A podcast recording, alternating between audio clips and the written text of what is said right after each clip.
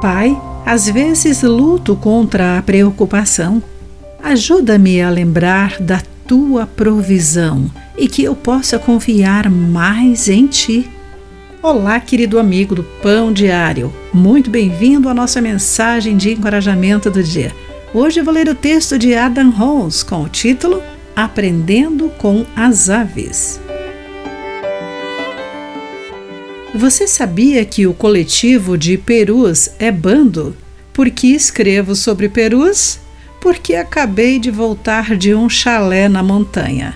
Todos os dias maravilhei-me com o desfile dos perus desfilando frente à nossa varanda. Eu nunca tinha visto um desfile desses. Eles ciscam com garras espetaculares, cavalcam e bicam no chão, suponho que para comer.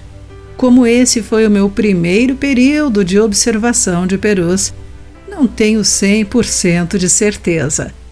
Os arbustos frágeis não pareciam alimento suficiente, mas ali estava uma dúzia deles e todos pareciam rechonchudos. Observar aqueles perus bem alimentados lembrou-me das palavras de Jesus em Mateus 6,26.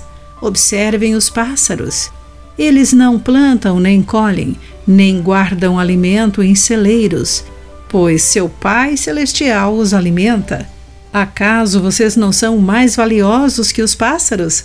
Jesus usa a provisão de Deus para os pássaros, aparentemente sem valor, para nos lembrar do seu cuidado por nós. Se a vida de um pássaro importa, quanto mais a nossa?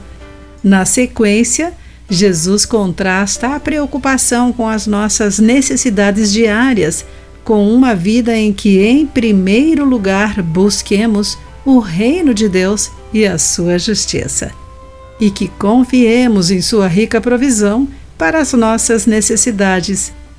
Porque, se Deus pode cuidar daquele bando de perus selvagens, Ele pode cuidar de você e de mim. Querido amigo, a lembrança da sua provisão o ajuda a não ficar ansioso pelo futuro? Pense nisso. Aqui foi Clarice Fogaça com a mensagem do dia.